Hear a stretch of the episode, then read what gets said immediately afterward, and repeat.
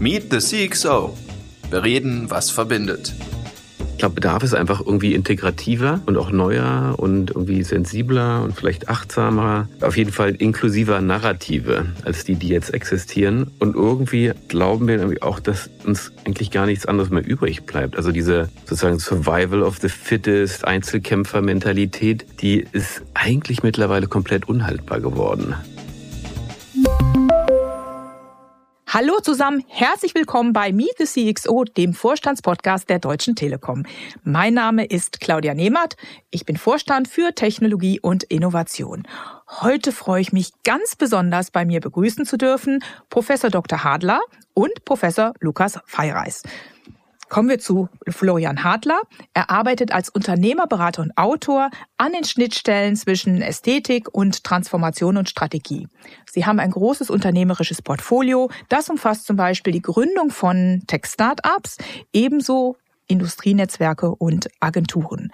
Als Experte beraten Sie die Europäische Kommission und Sie sind zudem Autor und Herausgeber zahlreicher wirklich spannender Bücher.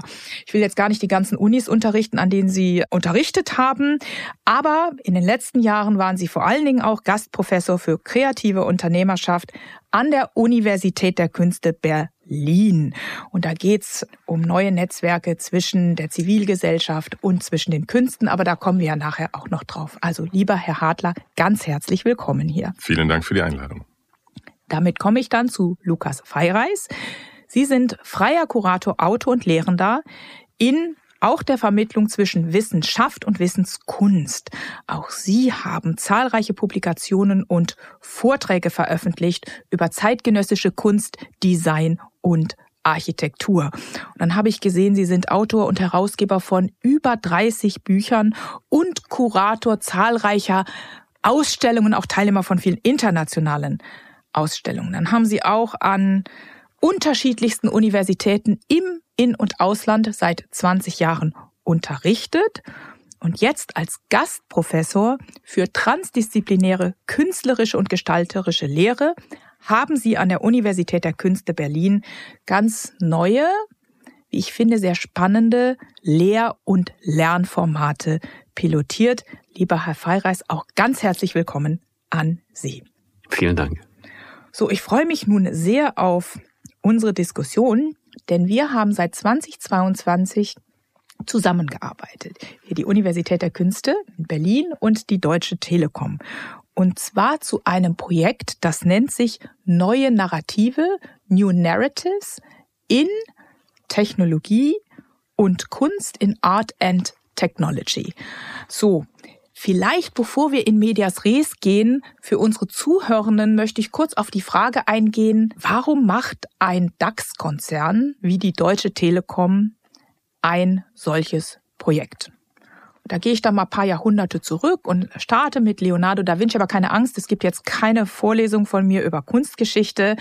Aber für mich war Leonardo da Vinci so ein Genie und Künstler, der nicht nur dieses herausragende Werk Mona Lisa geschaffen hat, sondern letzten Endes auch war er Ingenieur, Wissenschaftler und hat viele Maschinen konstruiert, die heute Maschinenbauingenieure und innen nachgebaut haben und die tatsächlich fliegen. Er war also seiner Zeit weit voraus.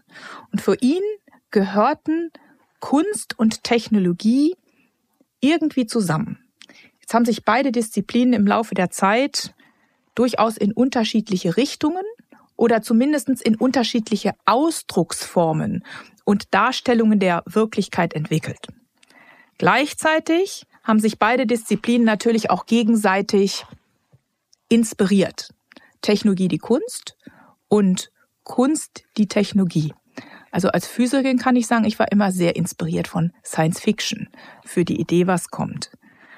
In dieser schnelllebigen Welt, in der wir sind, wollen wir als Unternehmen natürlich auch über den Tellerrand hinaus schauen und verstehen, welche Entwicklungen gibt es eigentlich in anderen Disziplinen? In den Künsten, in den Musikwissenschaften, in Technologie und in Gesellschaft? Ich persönlich glaube nämlich, dass dieses Lesen dieser Muster oder der schwachen Signale, wie wir das hier genannt haben, hilft zu verstehen, wie sich die Welt in Richtung Zukunft entwickeln könnte, beziehungsweise in welche Richtung wir sie gestalten wollen. Und wenn man dann den Anspruch hat, Technologie und Innovation für die Zukunft zu gestalten, sage ich immer, es ist besser, nicht in seinem Silo zu verharren, sondern wirklich zu gucken, was passiert denn woanders auch.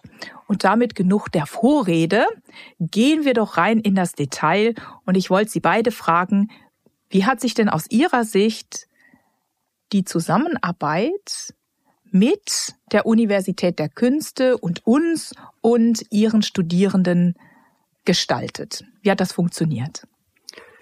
Ja, also erstmal vielen Dank für die Einladung. Wir freuen uns wirklich sehr, heute hier bei Ihnen sein zu dürfen und auch für die Unterstützung des gesamten Projekts. Wir haben also ein ganz großes Vertrauen und noch einen viel größeren Gestaltungsraum genießen können jetzt in dieser Zusammenarbeit. Ich würde eigentlich gerne kurz den Begriff der schwachen Signale aufgreifen, den Sie gerade genannt haben, weil das ein bisschen der Ausgangspunkt des gesamten Projektes ist. Also das Verständnis, dass sowohl die Kunst als auch die Technologie diese quasi seismografische Sensibilität besitzen, eben solche Zeichen lesen zu können, also so Veränderungen oder Transformationen in der Zukunft voraussehen zu können. Also im Grunde genommen eine Art von, ja fast von Mantik, also die Kunst Muster zu erkennen und auch zu benennen.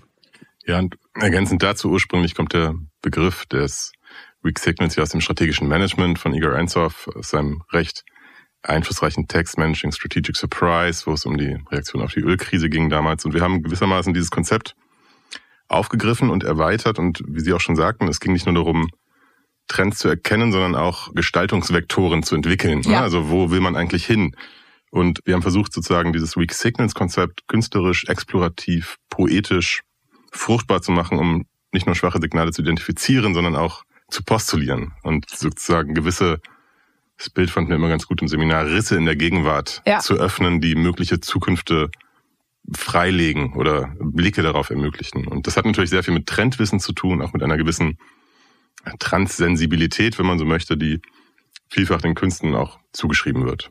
Ich dachte gerade noch ergänzend zu dem, was du gerade gesagt hast, Florian, und noch was Sie gerade gesagt haben, dass diese historische Verknüpfung, die Sie aufgemacht haben zwischen Kunst und Technologie, ne? also diese mhm. eigentlich über Jahrhunderte bestehende Verknüpfung natürlich in der Figur von Da Vinci besonders irgendwie präsent ist, überhaupt dem Renaissance-Mann, den Universalgelehrten, dem Polymath, aber dass wir eigentlich diese Linie auch bis in die Gegenwart nachziehen können, wenn wir überlegen, diese Orte oder der Inspiration auch im 20. Jahrhundert vom Bauhaus bis zum Black Mountain College oder dem Aspen Design Institute, ist ja quasi so eine Falllinie, die da stattfindet, ja. die noch bis heute sich eigentlich fortsetzt und was für uns spannend ist und auch in der Kollaboration zwischen der Universität der Künste und der Telekom war ja eigentlich zu gucken, gibt es solche Orte auch heute noch, wo quasi ein wissenschaftliches und technologisches und künstlerisches Denken und Handeln oder besser noch Zusammendenken und Zusammenhandeln postuliert wird und getestet wird. Und das war ja so ein bisschen der Ansatz, den wir in unserer Zusammenarbeit verfolgt haben. Ich muss sagen, ich war auch total fasziniert von dieser Zusammenarbeit und muss zugeben, mein Kultbuch Ende der 80er Jahre, als ich Physikstudentin war und nicht nur meins, sondern auch das meiner Kommilitonen damals, war Gödel Escher Bach, ah ja. wo, es, wo, wo es sowohl um genau. den Mathematiker Gödel, Escher, den Künstler und Bach ging und wo dann irgendwie die Parallelen auch aufgezeigt wurden. Das fand ich wahnsinnig faszinierend. Aber jetzt nochmal zu dem Projekt. Wie hat sich denn die Zusammenarbeit mit den Studierenden gestaltet und wie sind Sie auf die Suche nach diesen schwachen Signalen gegangen? Ja, also vielleicht noch einen Schritt zurück, was so der Impuls war, auch von der UDK aus, dieses äh, Netzwerk, dieses Projekt aufzubauen. Bei uns ging es auch darum, oder geht es auch immer noch darum, die sogenannte Third Mission der UDK, der Universität, mhm. zu stärken. Die Third Mission, kurz zur Erklärung. Es gibt die erste Mission der Universität, das ist die Lehre, die zweite Mission die Forschung und die dritte Mission ist die gesellschaftliche mhm. Wirksamkeit mhm. der Universität. Und das ist natürlich im Falle einer Kunstuniversität, der größten europäischen Kunstuniversität, eine ganz spezielle Frage. Wie können wir die gesellschaftliche Wirksamkeit der Künste und der Gestaltung stärken? Wie können wir unsere Absolventinnen mit künstlerischer Handlungsfähigkeit mhm. ausstatten, ihnen auch Netzwerke eröffnen jenseits des klassischen Kunstmarktes oder des Kunstwirkens? Und wie können wir auch Dialoge ermöglichen auf Augenhöhe mit anderen Sektoren? Und das war ein wichtiger Impuls sozusagen, diese Dialoge auch aufzubauen, dieses Projekt zu entwickeln. Und ja, die Seminare selbst, da hatten wir großes Glück. Wir konnten die umsetzen im Studium Generale. Das ist ein fakultätsübergreifendes Format in der UDK, auch recht einzigartig und es ist nicht nur offen für alle Disziplinen, sondern auch für alle Universitäten. Also wir hatten Studierende der Technischen Universität, der Humboldt, aus Potsdam, aus Weißensee, aus den verschiedensten mhm. Studiengängen, Architektur, Creative Technologies, Design and Computation, Gesellschafts- und Wirtschaftskommunikation, Musik natürlich, Architektur, bildende Kunst und vieles mehr. Das war wirklich ein breites Spektrum an, an, an Studierenden. Mhm. Und jetzt um mal in Medias Res zu gehen, also wie hat mhm. sich eigentlich umgesetzt? Äh, wir haben das über zwei Semester äh, gemacht mhm. und im ersten Semester haben wir unter dem Titel Art and Technology, a Research Network, also ein Forschungsnetzwerk, eigentlich den Blick nach innen gerichtet und haben geschaut, was findet eigentlich an so Inhouse-Schnittstellenforschung zwischen Kunst und Technologie an der Universität der Künste statt. Das heißt, wir haben Kolleginnen eingeladen, über ihre Forschung zu sprechen und haben Studierende zusammengebracht, die auch genau sich mit diesen Themenbereichen beschäftigen. Das war also ganz introvertiert, ne? der Blick nach innen. Und im zweiten Semester, das hieß dann auch schon Weak Signals, New Narratives in Art and Technology, haben wir den Blick nach außen gerichtet und haben Künstlerinnen und Forscherinnen erstmal eingeladen, zu uns zu kommen, also von außen mhm. nach innen und haben gleichzeitig Studiobesuche gemacht, Ausstellungsbesuche. Also wir waren The Green Isle, wir waren im Berlin Open Lab, wir waren bei der Jungen Akademie und haben also versucht, so viele externe Einflüsse wie möglich zusammenzubringen. Das war sozusagen diese Aufteilung der zwei Semester.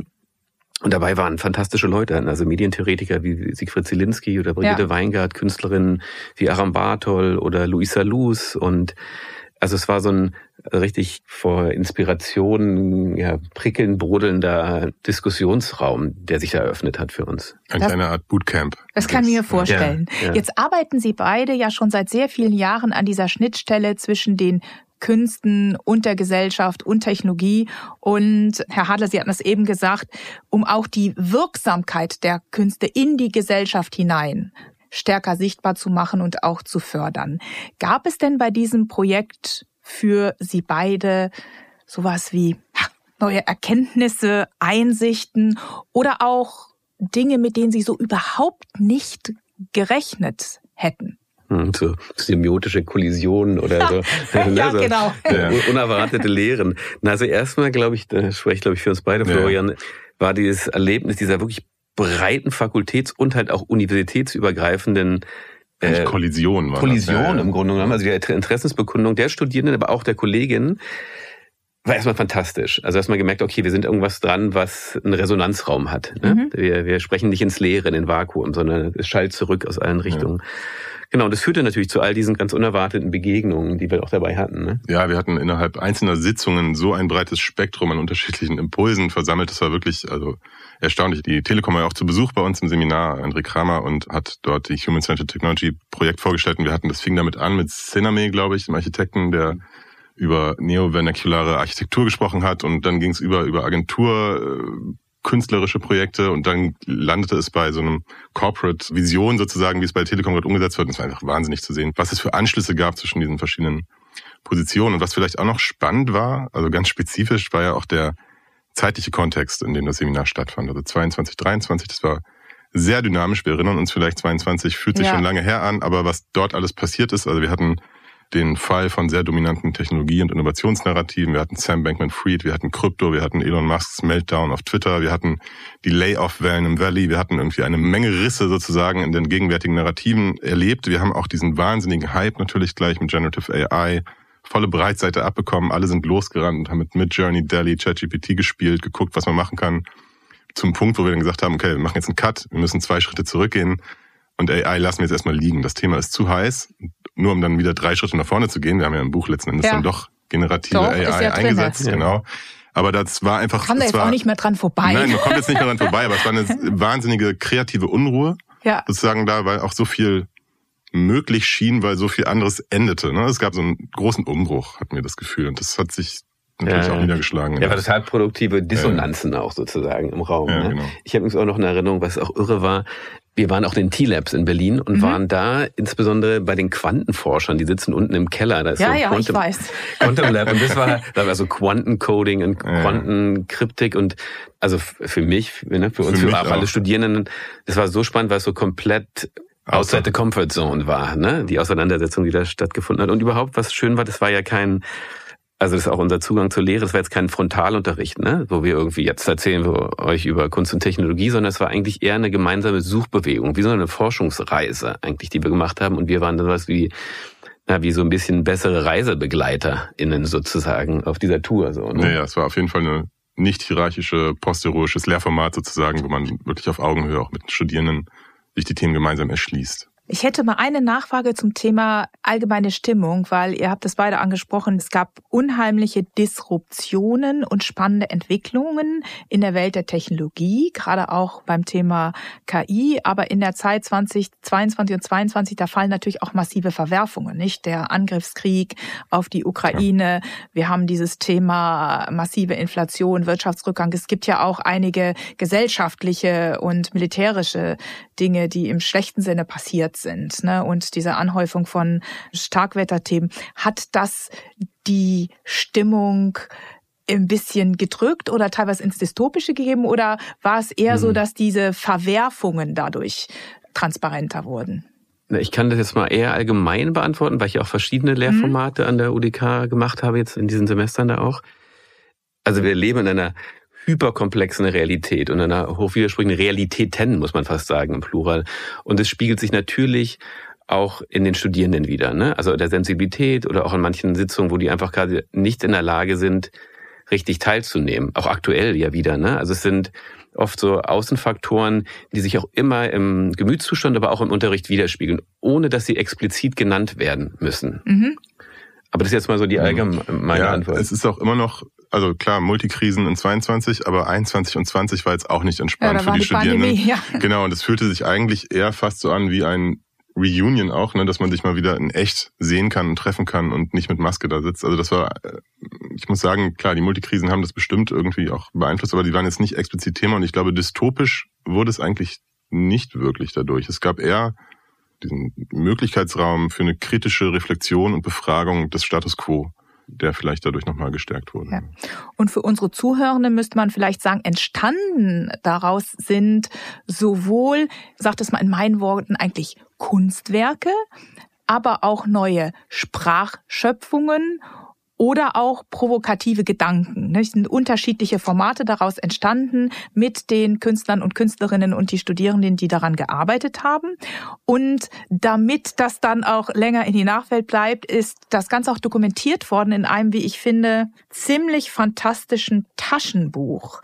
Weak Signals in Art and Technology, wobei der Begriff Taschenbuch etwas untertrieben ist. Ich finde es irgendwie so eine Mischung aus dem Whole Earth Katalog, Comic, Taschenbuch und ja Büchlein, in das man selber gern hineinkritzeln äh, mag. Jetzt kann man das im Podcast leider nicht sehen. Ich kann es aber nur empfehlen und wir werden das auch nachher verlinken.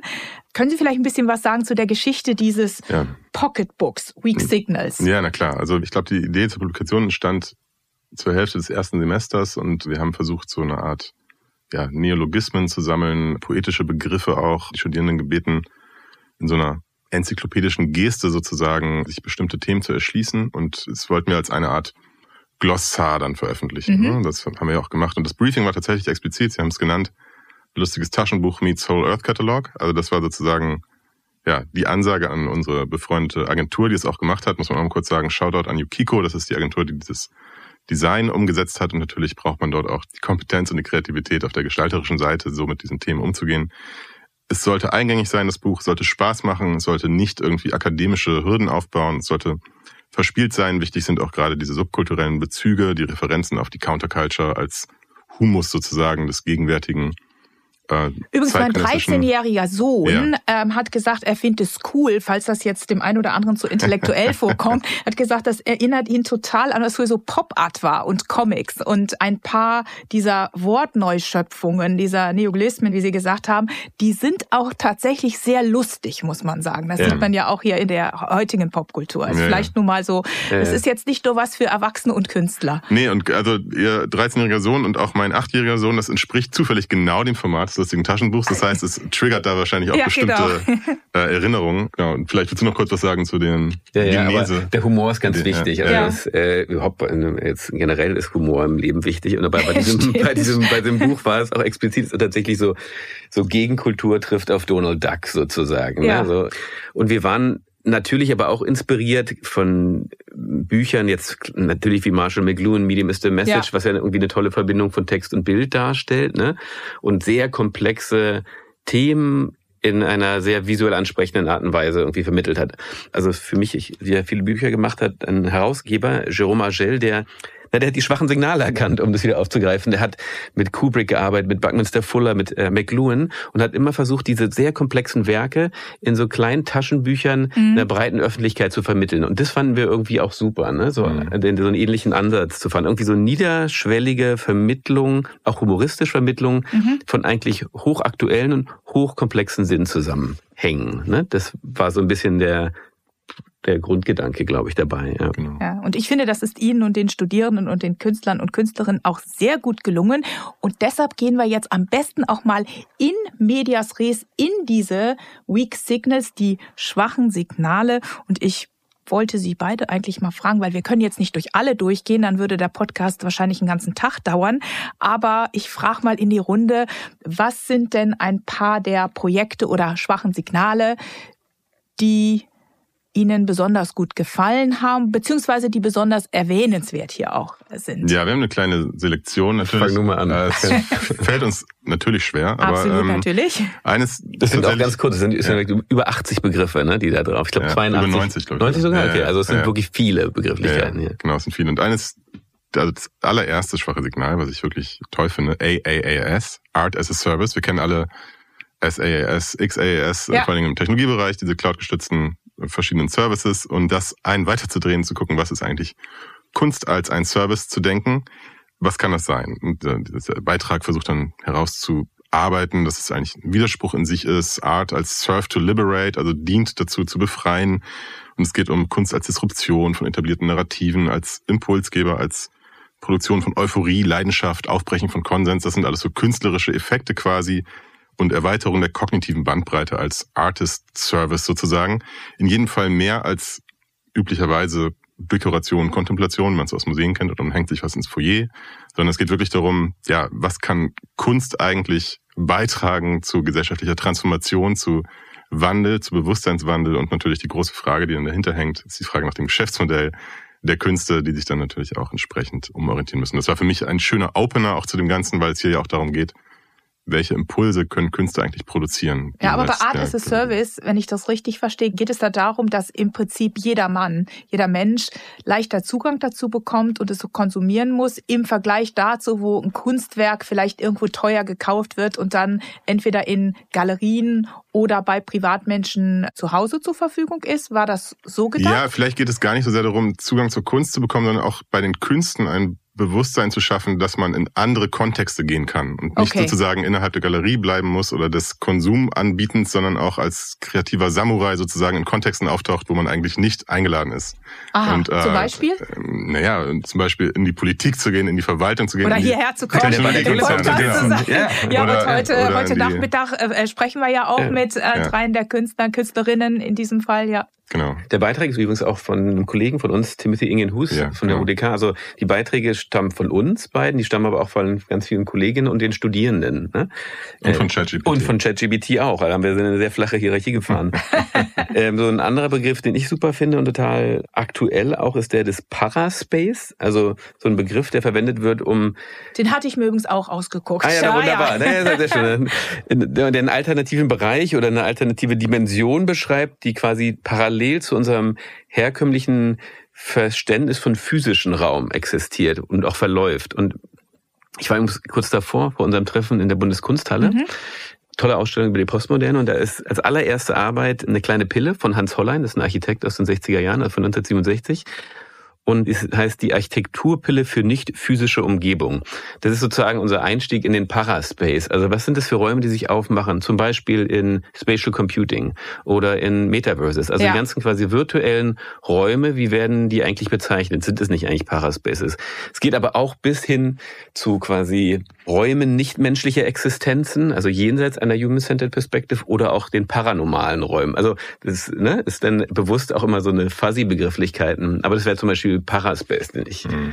super finde und auch very topical im wahrsten Sinne very des Wortes, den Topos ergreifen. Es geht ja auch so. darum, dass reale Menschen in der digitalen Welt Versionen von sich selbst erschaffen können, die möglicherweise viel oder relativ wenig mit ihrer realen Identität zu tun hat. Ne? Und um das wahrgenommen werden im digitalen Raum. Ne? Das ist so dieses Sein ist wahrgenommen werden. Das ist enthalten in dieser Begrifflichkeit Paraspace. Absolut. Der digitale Raum per se ist eigentlich ein Paraspace, irgendwie ein Zwischenraum. Genau. Was hast du noch dabei? Also, dann habe ich auch noch mitgebracht, Interface-Kritik ist ein Thema, was mich schon sehr lange beschäftigt. Seit 2014, wo ich die erste Konferenz zu dem Thema ausgerichtet habe und seitdem auch zahlreiche Bücher herausgegeben habe. Hier geht es darum, eine Perspektive auf Interfaces, auf Mensch-Maschine-Schnittstellen zu entwickeln, die eben jenseits von Ergonomie, Effizienz, Oberflächengestaltung gewissermaßen das Interface als ein kulturelles und historisches gewordenes Artefakt versteht und was ein strukturiertes Set sozusagen ist, was durchzogen ist von Codes, von Prozessen, von Protokollen, aber eben auch von Machtstrukturen, politischen, sozialen, ökonomischen, die sich darin einschreiben in diese Schnittstellen. Und wir haben ja mit dem Interface das Blockbuster-Medium unseres Jahrtausends, mehr oder weniger vor uns. Also wir nehmen die Welt dadurch wahr, wir treten mit anderen Personen in Kontakt durch Interfaces, wir nehmen auch uns selbst durch Interfaces wahr, wir vermitteln quasi alles mehr oder weniger durch Interfaces ja, dieses Anerkennen dieser multidimensionalen Bezüge in diesen Schnittstellen, das nicht rein technische und UX-optimierte Schnittstellen sind, sondern dass es wirklich hier ja mit transdisziplinären Ansätzen auch dieser Fokus erweitert wird auf die Bedeutung dieser Schnittstellen und auch die Verantwortung dieser Schnittstellen. Das ja. betrifft dann mhm. natürlich auch Plattformen und Module und Templates, die uns quasi umgeben und uns befragen. Und diese Bedingungen zu erkennen und herauszuarbeiten, auch die Herkünfte dieser Schnittstellen zu erarbeiten, ja, das ist so in dem Begriff Interface-Kritik aufgehangen und der Versuch, ja, eine neue, erweiterte Perspektive auf das Interface als dynamisches, kulturelles Phänomen zu etablieren. Ja. Ja, ich habe auch noch einen. Ja, einen hast du noch. Wollen wir noch einen? Ja, haben wir noch, haben wir noch. Einen, wir haben noch einen. Einen Begriff, der mich auch jetzt schon lange begleitet und der Artikel in einem Buch ist von Debbie Sharper geschrieben, eine Studierende der Gesellschaft und Wirtschaftskommunikation.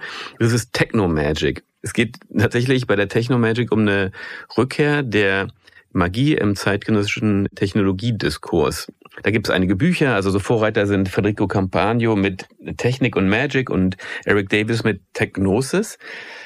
Aber was beschrieben wird, ist im Grunde genommen, dass auch gerade jetzt vor dieser rasanten Entwicklung von künstlicher Intelligenz wir Zeuge von eigentlich nicht nachvollziehbaren, quasi magischen Momenten werden. Also was sozusagen nach dem Prompting geschieht, können wir ja nicht mehr nachvollziehen, können wir nicht mehr nachrechnen. Also AI wird zu so einer Art Mystery Machine, wie so eine mhm. Blackbox. Und da kommt so ein magisches Moment mit rein. Und parallel dazu wird dann sozusagen der Umgang mit Codes, also die Sorcery, zu einer ja, zeitgenössischen Form der Magie. Ja, das finde ich auch sehr spannend. Ne? Auch so der Gedanke, dieses Prompten nicht nur zu nutzen, um quasi Antworten auf praktische Fragen zu bekommen oder mir den neuen Code entwickeln zu lassen, sondern es geht so ein bisschen um diesen magischen äh, Prozess mhm. ne, dabei, diesen künstlerischen. Im Grunde Prozess. sind ja die Prompts die neuen Zaubersprüche. In ne? gewisser ne? also ich, ne? Also man weiß nicht, was bei rauskommt, kommt ein Hase aus dem Hut raus oder ne? Aber es sind ja eigentlich eine neue Form von Zaubersprüchen. So. Ja, ja, sind ein bisschen an den Zauberlehrling. Nicht? Ja.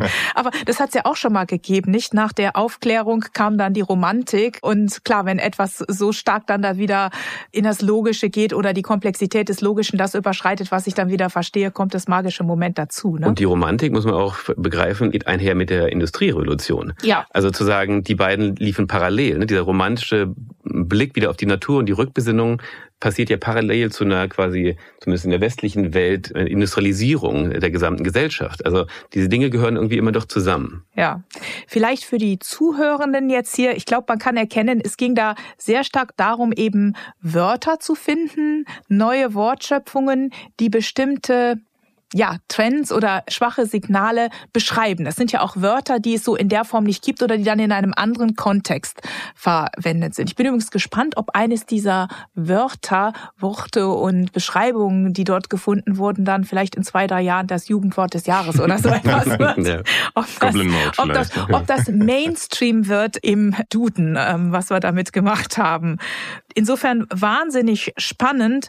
Vielleicht mal dieses Projekt verlassend und ein Blick in die Zukunft bei Ihnen beiden.